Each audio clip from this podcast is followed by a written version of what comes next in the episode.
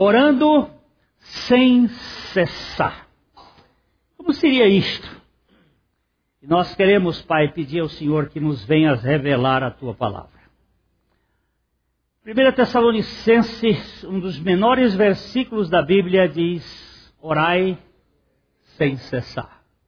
Ele é tão pequenininho, mas é tão grande. Primeiro, é grande porque orar não tem muitos, não tem muitos participantes.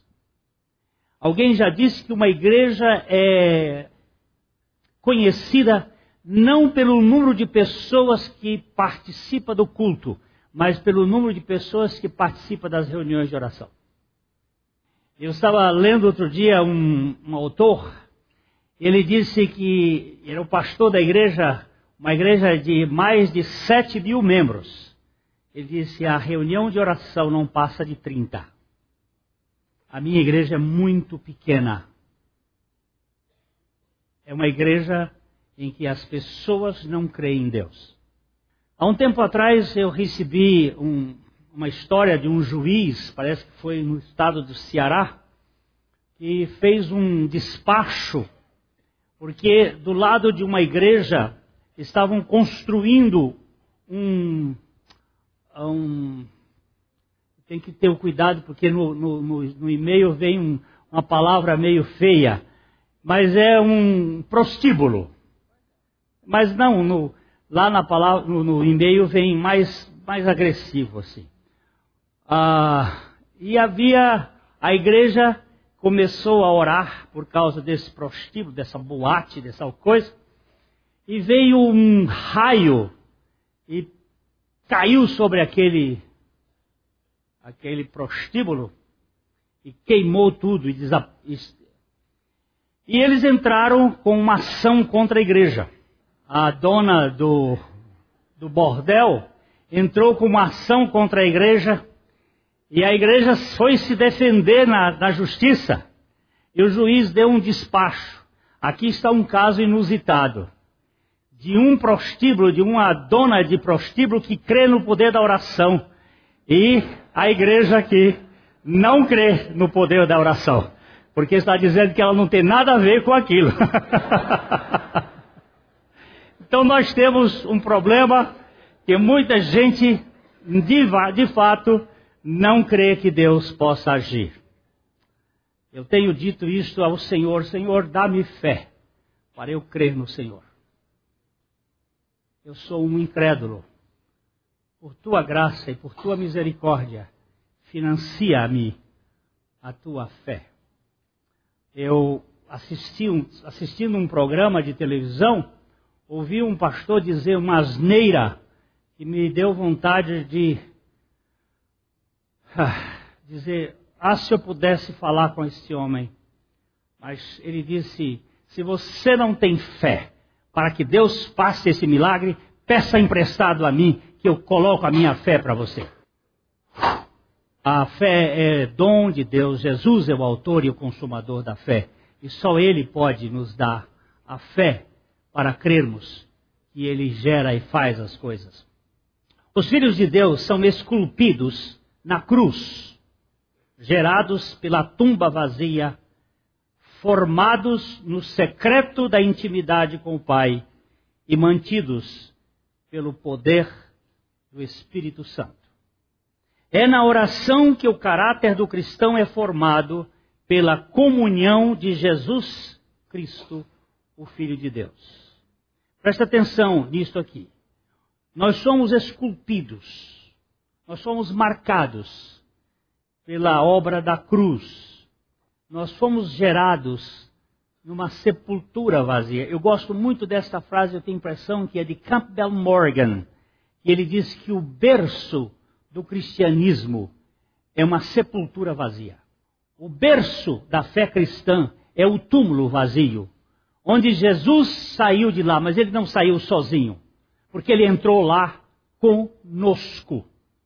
Nós que fomos colocados em Jesus, fomos crucificados com Jesus, morremos com Jesus ou em Jesus, e Ele, quando ressuscitou, nos deu a vida.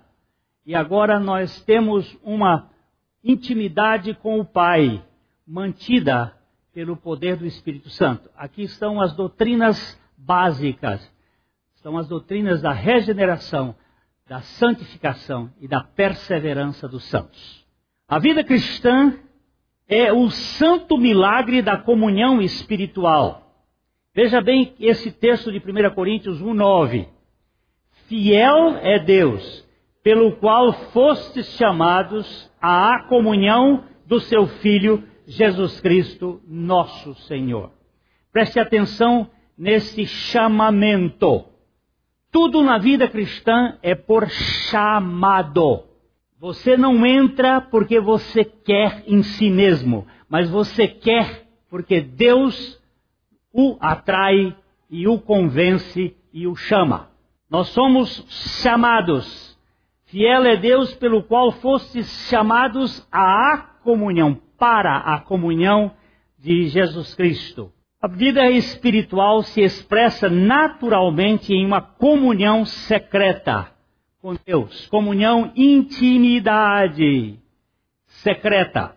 O homem natural não ora, no máximo reza ou repete palavras. Oração é uma demonstração da vida espiritual no espírito vivificado. É uma demonstração da vida espiritual no Espírito vivificado. Primeiro lugar, o Espírito Santo nos vivifica. Depois, ele ora por nós e nos ensina a orar na dependência dele mesmo. Por favor, preste atenção que reza e oração não são sinônimos.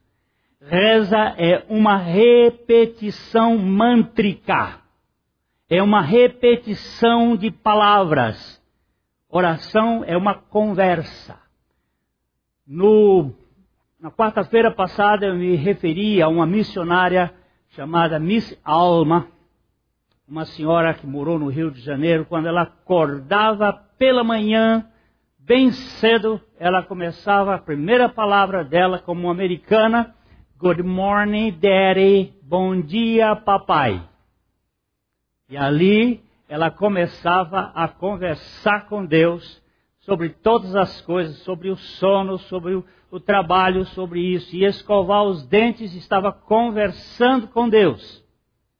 Eu conheci quando menino um missionário também americano chamado T.C. Bagby. Este homem era um excêntrico orador. Ele orava andando. Ele ia caminhando pelos caminhos onde ele estava e ia falando com Deus, conversando como dois amigos.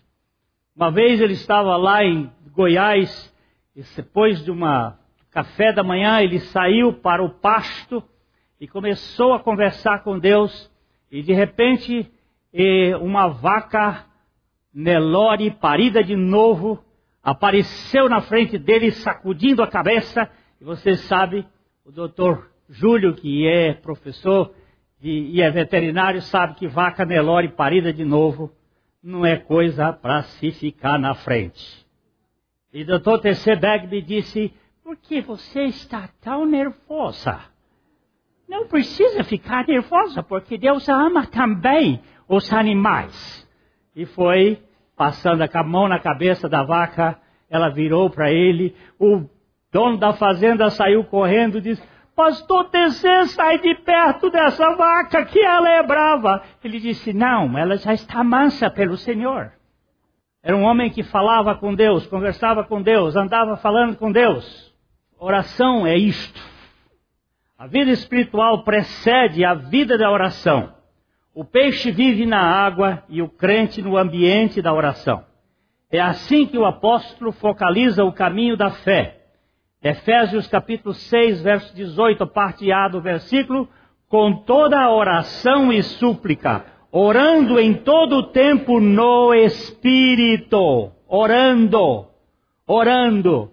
Você pode lavar louça e orar a Deus, você pode costurar e orar a Deus, você pode dirigir o carro e estar orando, você pode orar em todo o tempo. O Dr. Shedd fez uma explicação de orar sem cessar que muito interessante. Ele disse: é como os dormentes de uma estrada de ferro. Os dormentes é aquela parte de madeira onde estão os trilhos. Cada metragem você vai encontrar um dormente. E é como se fosse, pudéssemos dizer, nós estamos numa viagem, mas assuntos para oração são contínuos. Enquanto você dirige carro, passa diante de um lugar onde você vê uma cena e você pode dizer, Senhor, manifesta a tua graça ali, aqui, acolá. Aleluia por o que eu estou vendo. Bendito seja, nós podemos orar. Não é simplesmente só entrar no quarto ou só aqui. Nós podemos estar orando enquanto andamos. Sem uma vida de oração não haverá crescimento espiritual. Não estou falando de momentos de oração ou estas orações antes das refeições. É o orai sem cessar que se refere o apóstolo Paulo. Mas como pode ser isto? Como pode alguém que tem o que fazer o tempo todo orar sem cessar? Isso não parece impossível? Como é que você que trabalha no comércio, que é vendedor, pode orar sem cessar? Pode. Pode. Entre um freguês e outro, entre um trabalho e outro, entre qualquer momento você pode, Senhor, o Espírito levar a você interceder por uma coisa, por uma causa, por outra. Como pode ser isso? O Espírito Santo move a gente a fazer. Sem dúvida. Como uma mãe pode amar o seu filho o tempo todo? Será que ela, por um só instante, para de amá-lo se estiver cozinhando ou arrumando a casa? E como é que nós respiramos cerca de 17 vezes a cada minuto sem perceber? Agora você vai perceber daqui para frente se você está respirando. Mas a gente respira e não nota. E você não para de respirar. Mas você não respira, só quando corre muito que você vai respirar 40 vezes por minuto, 50 vezes, 60 vezes. Mas se você vai andando, você está respirando. Essa ideia, por exemplo, da mãe que ama o filho, ela ama o filho o tempo todo. Ela não para de amar quando ela está fazendo as coisas. Nós também não paramos de orar, porque o nosso espírito que está orando, nem sempre a minha. Paulo disse assim: Eu oro no espírito e oro na mente. Eu canto no espírito e canto na mente. Os movimentos naturais são feitos naturalmente. Nós piscamos os olhos todo o tempo, de modo natural. A oração também é um movimento espiritual que os filhos de Abba fazem naturalmente em seu modo de ser espiritual. Orar é normal na vida do espírito. Quando o menino também lá no Barbacena do Piauí, lá em Corrente, eu conheci uma senhora chamada Rosalie Appleby. Hoje eu só estou falando de missionários. Esta mulher foi uma das dos esteios de um avivamento que aconteceu aqui no Brasil, uma certa época do, da nossa história. E ela tinha um, espírito de oração. E às vezes estava em casa lá com minha mãe conversando, e eu me lembro disto, quando Dona Rosalie fazia assim, ela se desligava. Ela parece que entrava em uma outra esfera. Daqui a pouco saía um sorriso da, minha, da, da sua boca assim, como se ela. Aí eu disse, mamãe, essa mulher, ela não bate bem. E mamãe, com muita sabedoria, disse: Meu filho, nós é que não batemos bem. Ela é uma mulher que fala com Deus. Ela é de intimidade com Deus. É, Jesus tinha seus momentos de oração, mas também vivia o estilo da oração. Presta atenção. Momentos de oração é uma coisa, estilo de vida de oração é outro.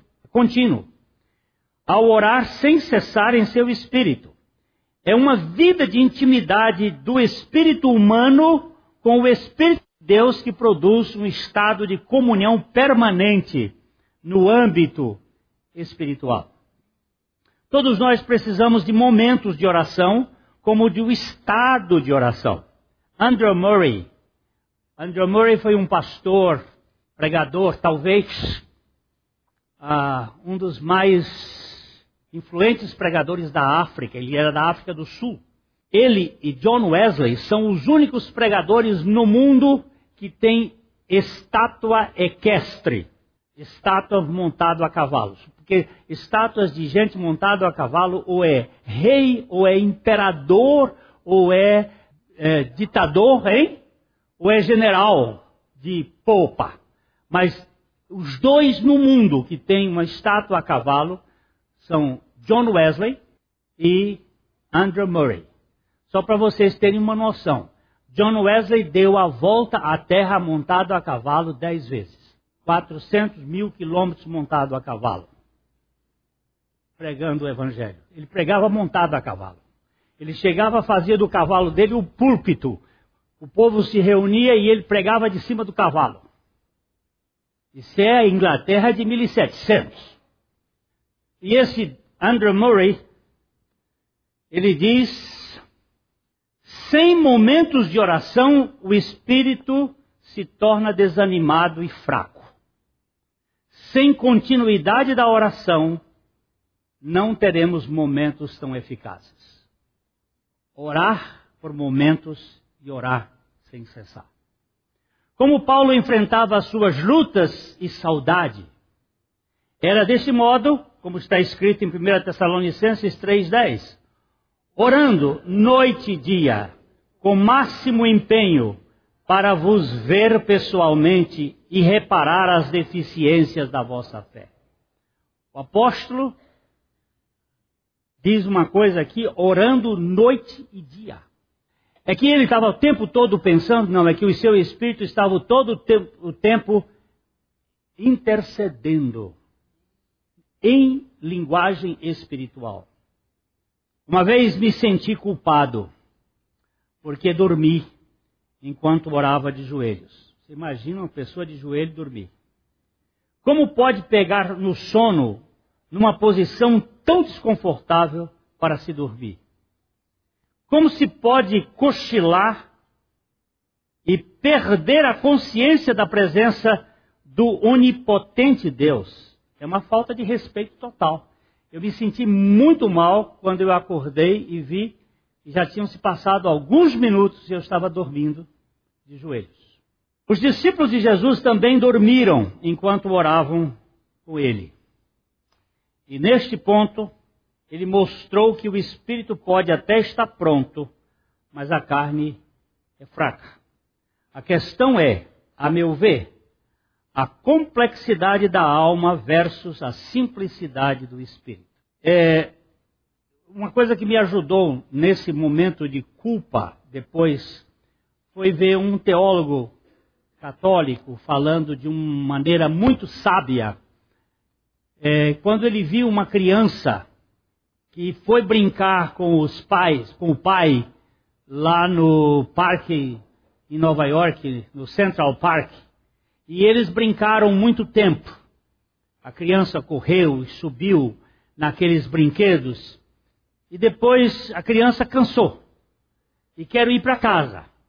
E o pai pegou a criança no colo e os dois começaram a andar e de repente a criança dormiu. E Brennan Manning diz assim: quando é que ele perdeu a comunhão com o pai? Ele estava dormindo no colo do pai. Ele pode perder a comunhão com o pai? Aquilo me deu muita sensação de que mesmo quando eu estou dormindo, o pai que não cochila, nem dormita, me carrega no seu colo. E eu estou na intimidade dele. Quando os discípulos de Jesus dormiram, Jesus não os criticou porque dormisse. Ele pediu para que eles vigiassem. É, existe na oração elementos que envolvem a terceira dimensão e elementos de uma dimensão espiritual que eu não sei explicar tenho chamado a atenção dos meus irmãos para as três dimensões que nós conhecemos, que é o que entra pelos nossos sentidos. Eu tenho aqui o comprimento, eu tenho aqui a largura, e eu tenho aqui a altura. Mas na, na, no Evangelho tem quatro dimensões. O amor tem quatro dimensões. Tem comprimento, altura, largura o comprimento, largura, altura e profundidade. A profundidade é a altura invisível.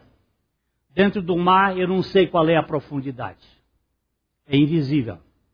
É, quarta, é a quarta dimensão, é a quinta dimensão, é a outra dimensão. Então a oração vai trabalhar com coisas da minha alma em três dimensões e com realidades espirituais na quarta, na quinta dimensão que eu não tenho consciência. Eu não sei.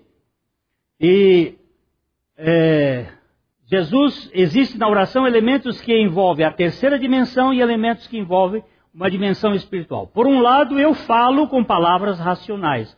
Por outro lado, há gemidos inexprimíveis, espirituais inexprimíveis.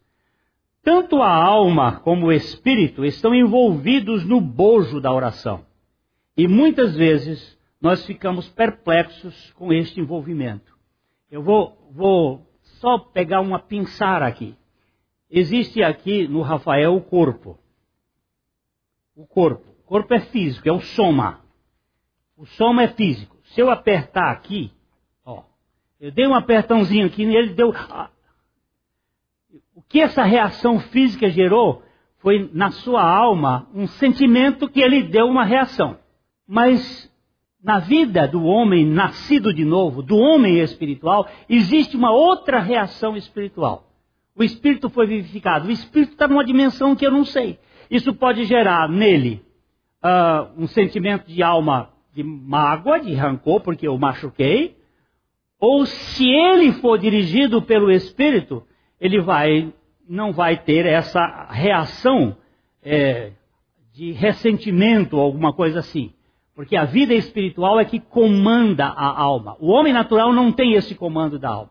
Nós vamos, estamos pedindo ao Espírito Santo para nos dar a sabedoria para tratar sobre a salvação da alma. É um, uma série de estudos que nós vamos levantar aqui na igreja, que é diferente da salvação do espírito e da salvação do corpo.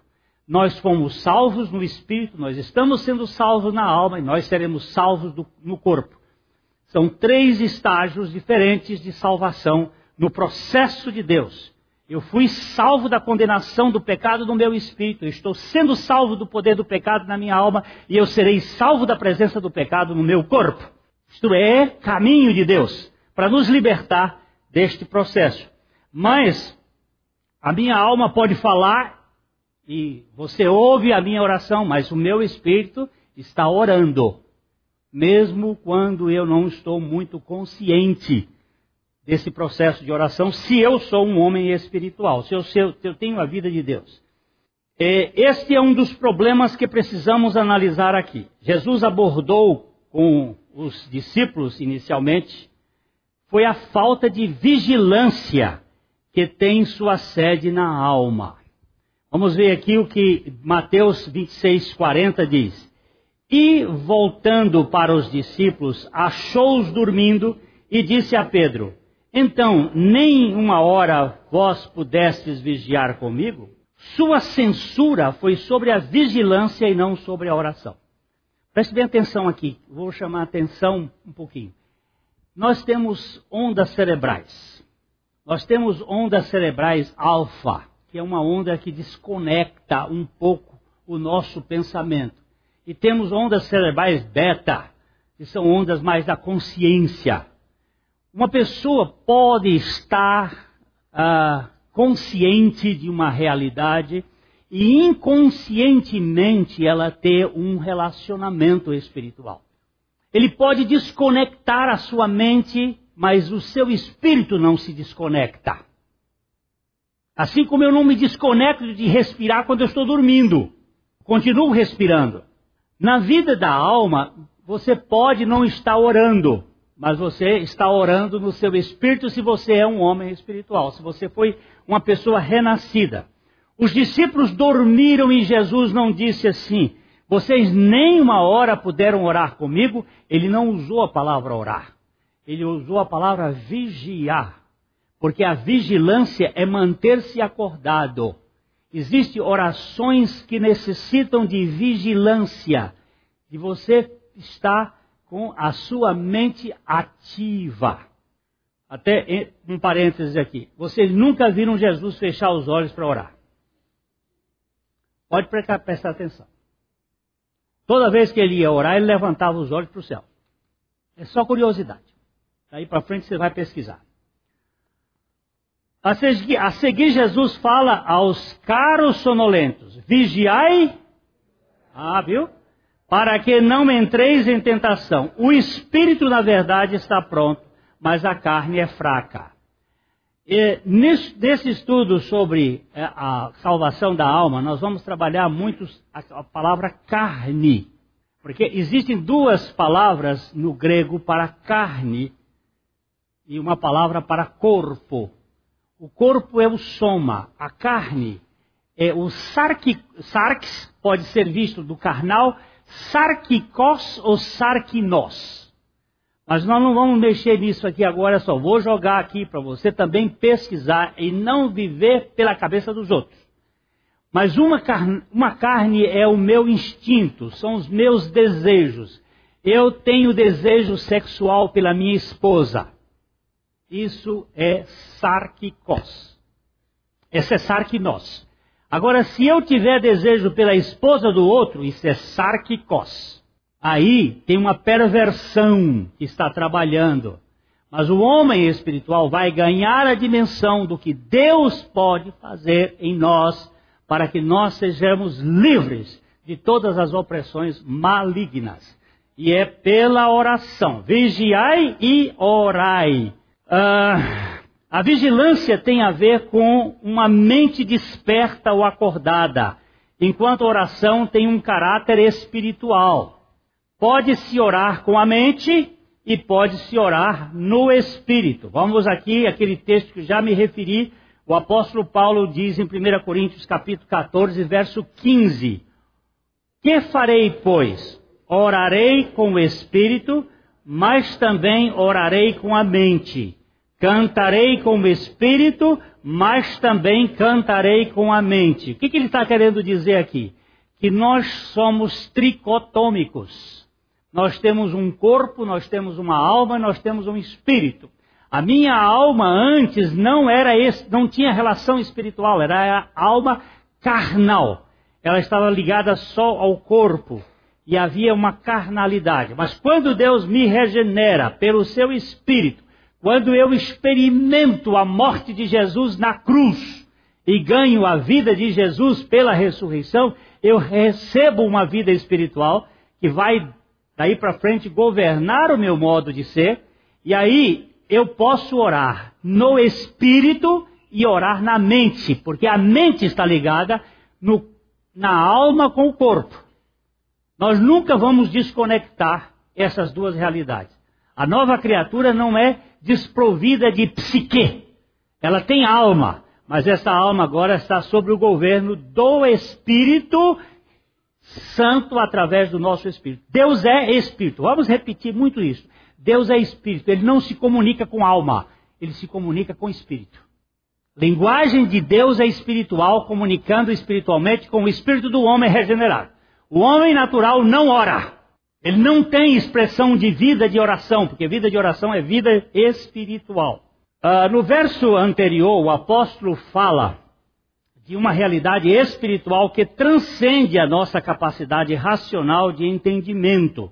No versículo 14 de, de 1 Coríntios 14, ele diz: Porque se eu orar em outra língua, o meu espírito ora de fato, mas a minha mente fica infrutífera.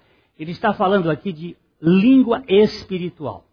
Ele não está falando aqui de língua grega, latina, é, hebraica, aramaica, em outra língua, numa língua espiritual. Quer queiramos, quer não queiramos entender isto, isto existe, isso é uma realidade espiritual que Deus opera espiritualmente.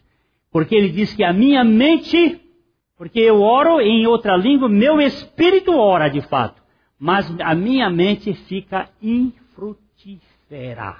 Não tem nenhuma comunicação. Parece que se trata de uma linguagem espiritual que sugere os limites da compreensão, que supera os limites da compreensão da alma. Assim, na oração há sempre um mover da alma e do espírito. O espírito, porém, parece que nunca perde o controle espiritual. Uma vez que o ser humano foi vivificado e foi pelo Espírito de Deus, esse Espírito vivificado não sai jamais da esfera espiritual. Não tem jeito. Eu fui vivificado, ganhei a vida eterna. A vida eterna não se perde, porque se ela é vida eterna, como é que o eterno vai ser perdido? Nós estávamos enfrentando um problema aqui porque a salvação podia ser perdida. Como é que você perde uma coisa que Deus lhe deu e os dons e a vocação de Deus são irrevogáveis? Mas o crente pode entristecer o Espírito Santo? Pode. O crente pode é, parar de crescer na sua vida espiritual? Pode.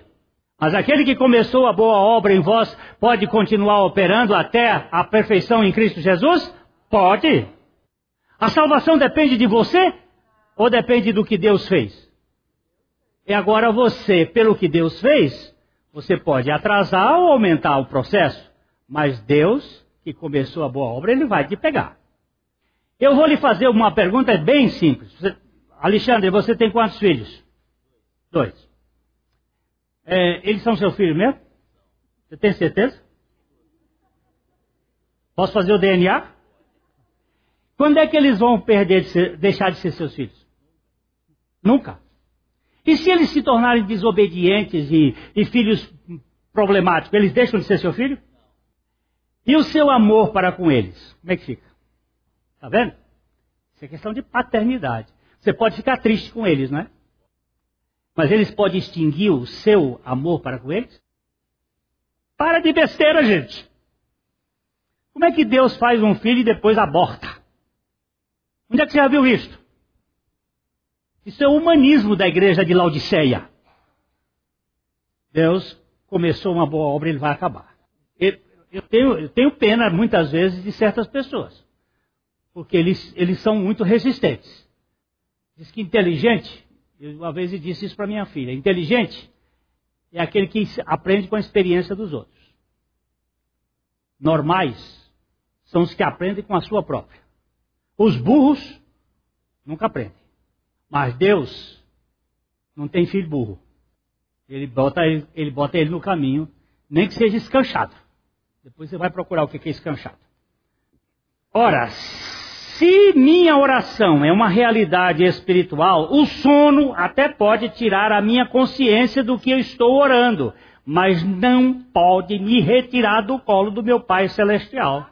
Da mesma maneira que a criança que dorme no colo da mãe não perde a relação com a sua mãe, com a mãe e a mãe com ela. Quem ora no Espírito não se desconecta da comunhão com o Pai. Pode ter certeza. Está orando. Orar sem cessar é orar no Espírito regenerado pelo Espírito de Deus. Romanos 8, 26.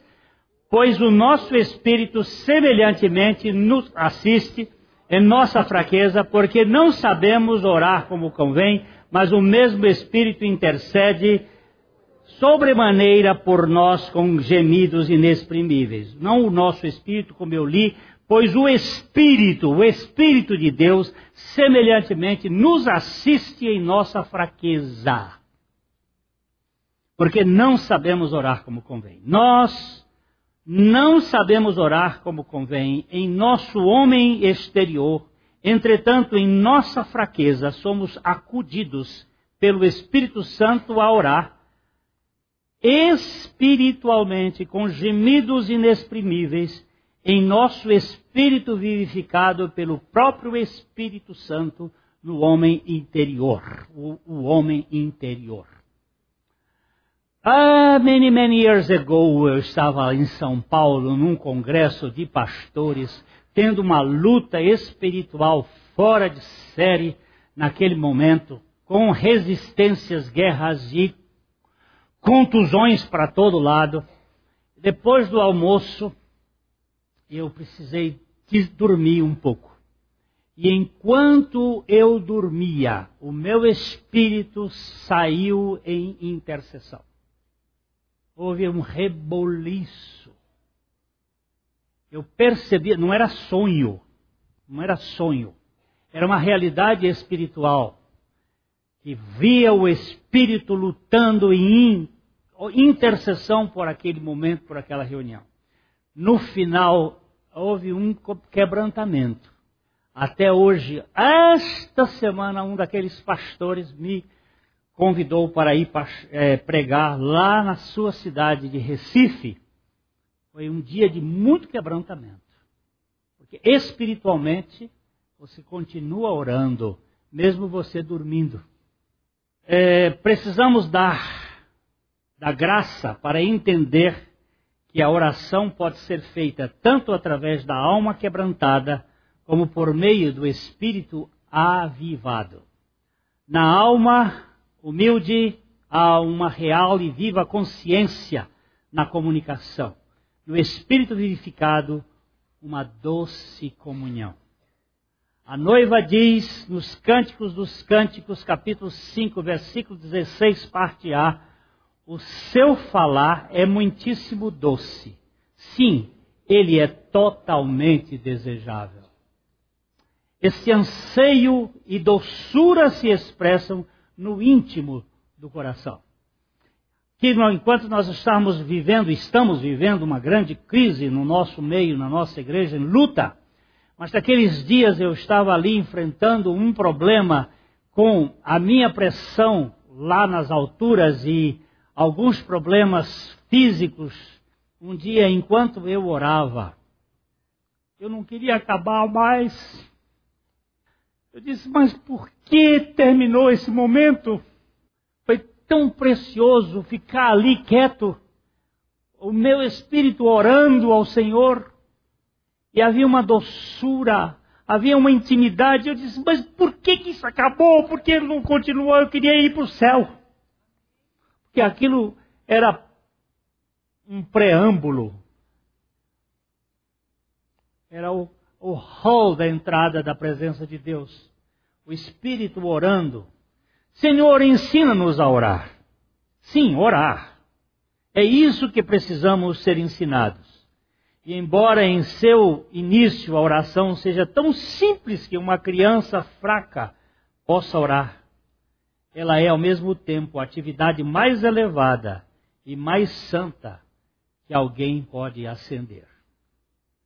Você já viu uma criança orando? Tem algumas crianças que oram, umas coisas assim tão inusitadas. Tem aquele caso clássico lá no Nordeste, três anos de seca. O pastor convidou os irmãos para estarem orando. A igreja ia se reunir à tarde para pedir a Deus chuva, porque não vinha chuva.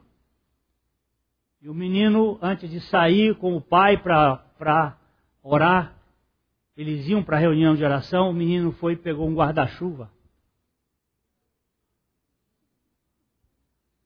E o pai diz: Meu filho, para que esse guarda-chuva você não está vendo o sol? Ele diz: Pai, nós não vamos orar pedindo chuva? A história conta que eles foram e voltaram molhados, mas o menino estava debaixo do guarda-chuva. Espera aí, gente. Que brincadeira é essa de oração?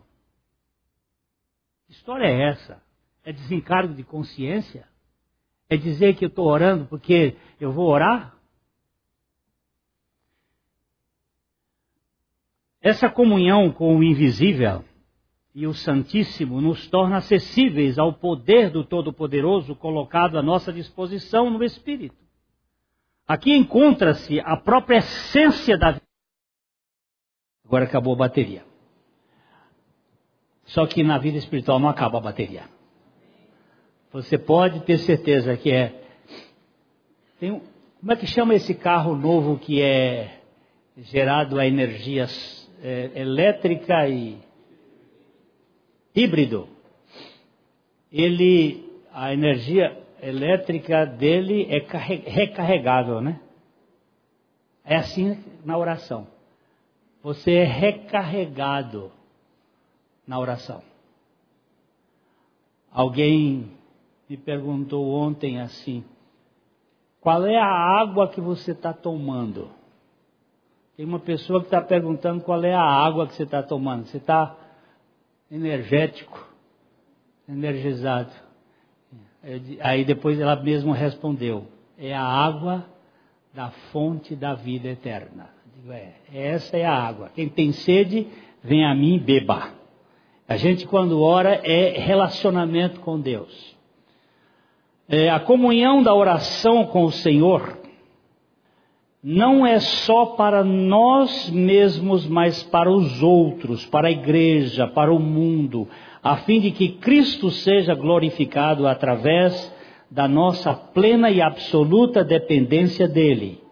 É na oração que as promessas guardam a sua real realização, o reino, a sua vinda, e a glória de Deus, a sua perfeita expressão em nós. Eu vou sugerir um livro chamado O Intercessor, de Rhys Howells. É uma sugestão para quem gosta de ler. Vocês vão assustar de um homem que aprendeu a orar orando. Ninguém vai dizer que foi isto, mas a Segunda Guerra Mundial, quando houve Hitler ia atacar a Inglaterra, este homem resolveu ir para as praias do Canal da Mancha para clamar ao Senhor. Ninguém vai contar isso na história, trinta e poucos navios afundiaram num só dia por um fenômeno no mar, que não há explicação. Historiador nenhum, a não ser aqueles que creem no que Deus faz. Depois que vocês leem esse livro, vocês vão verificar que Rhys Howells é semelhante a você. Um homem com todas as fraquezas de qualquer um de nós. Orar sem cessar é possível, mesmo que a nossa alma esteja bloqueada pelo sono ou por uma outra atividade, o nosso espírito estará livre e desimpedido de se comunicar e comungar com o Santo Espírito de Deus. Podemos e precisamos orar com a mente, mas podemos e oramos com o espírito. A vida espiritual é espiritual e jamais anímica ou da alma. A alma vem junto. Eu vou contar uma pequena experiência mais aqui que foi aconteceu com meu irmão, que é médico. Ele estava operando uma senhora aqui em Londrina juntamente com o doutor Pareja e doutor Amorim. Eles estavam operando e não achavam o colédoco numa cirurgia, não conseguiam achar o canal. De repente, ele disse para os dois: saiam do campo, vamos pedir a Deus. O doutor Pareja me contou essa história. E ele enfiou a mão orando e disse: Parei, já achei. Aliás, Deus achou. Você é médico, você pode estar fazendo uma cirurgia, de repente dá um problema. Eu tenho o meu irmão que aqui também fazendo uma cirurgia. Ele viu que não tinha solução e ele disse: Senhor, aqui da igreja. E o Senhor lhe deu orientação como fazer. Você é motorista, você é advogado, Deus é o Deus dos detalhes. Vou contar mais uma historinha, que essas histórias ajudam. É, o autor do livro Aprenda a Viver como Filho de, de Rei, Haroldo Hill. Ele é um dos. Ele foi o homem, o engenheiro que inventou o motor a propulsão a jato. Aos 49 anos, bêbado, totalmente dominado pelos vícios, Jesus entrou na vida dele. E ele teve que montar um, estou contando aqui assim rapidinho, ele teve, foi chamado para montar uma usina nuclear com a sua equipe. E depois que montaram a usina nuclear, foram botar a usina para funcionar e o negócio não funcionou. A equipe se junta e se reúne para ver os, todos os cálculos, porque uma usina nuclear, se ela explode, vai para o brejo toda a vizinhança. Lembre-se de Chernobyl. E aí, todo mundo fez cálculos, recalcularam duas semanas o projeto para ser apresentado, tornaram a, a verificar tudo certo. Aí ele vem, manda todo mundo sair a uma distância de 16 milhas do local. E ele vai, entra no banheiro, ajoelha-se e diz: Jesus, o Senhor é mais do que engenheiro, o Senhor é o Criador de tudo. Enquanto ele orava, o Espírito do Senhor trouxe à sua mente um campo de pressão e disse: Este campo está com mais pressão do que deveria. Aí ele chamou os técnicos por telefone, os técnicos vieram e disse: Vamos tirar essa pressão que está sobre este campo magnético aqui. Eles disseram: Você é louco, se nós tirarmos, a, vai explodir. Ele disse: Não, pode, pode tirar. Ele disse: Nós não vamos tirar. Ele disse: Então me tragam as chaves aqui. E os técnicos foram embora. Ele destravou, tirou a pressão, ligou e ela está funcionando até hoje. Quem ensinou para ele aquilo? Ele diz assim: quem ensinou é aquele que sabe todas as coisas. O salmista diz nesta paráfrase do Salmo 25, 14: A amizade de Deus é para os seus íntimos e verdadeiros adoradores. São a estes que o Senhor confia os seus segredos. As orações de maior intimidade são as do recôndito do ser interior. É no silêncio da alma e no pulsar do espírito que se processam as revelações mais preciosas. Andrew Murray, aquele que nós citamos há pouco, disse: A morte de Cristo nos trouxe a um lugar de intercessão constante, pois a nossa morte com Ele, para o pecado e para nós mesmos, liberta-nos das preocupações da própria vida e nos leva à qualidade de intercessores. Isto é, aqueles que podem levar vida e bênção de Deus para os outros. Aqui está o milagre que nos torna intercessores que oram sem cessar a nossa morte e ressurreição com Cristo. Amém. Que o Senhor nos mantenha com o foco certo e que por Ele e para Ele seja toda a glória, agora e para sempre. A mensagem que você acabou de ouvir faz parte do Ministério de Comunicação Palavra da Cruz. Temos um grande acervo de estudos bíblicos em áudio e vídeo. Distribuímos também gratuitamente o jornal mensal Palavra da Cruz. Entre em contato conosco pelo fone 0 operadora 43 33 728900 ou pelo e-mail livraria@piblondrina.com.br. Visite-nos pelo site www.livrariapiblondrina.com.br ou acesse www.piblondrina.com.br. Graça e paz.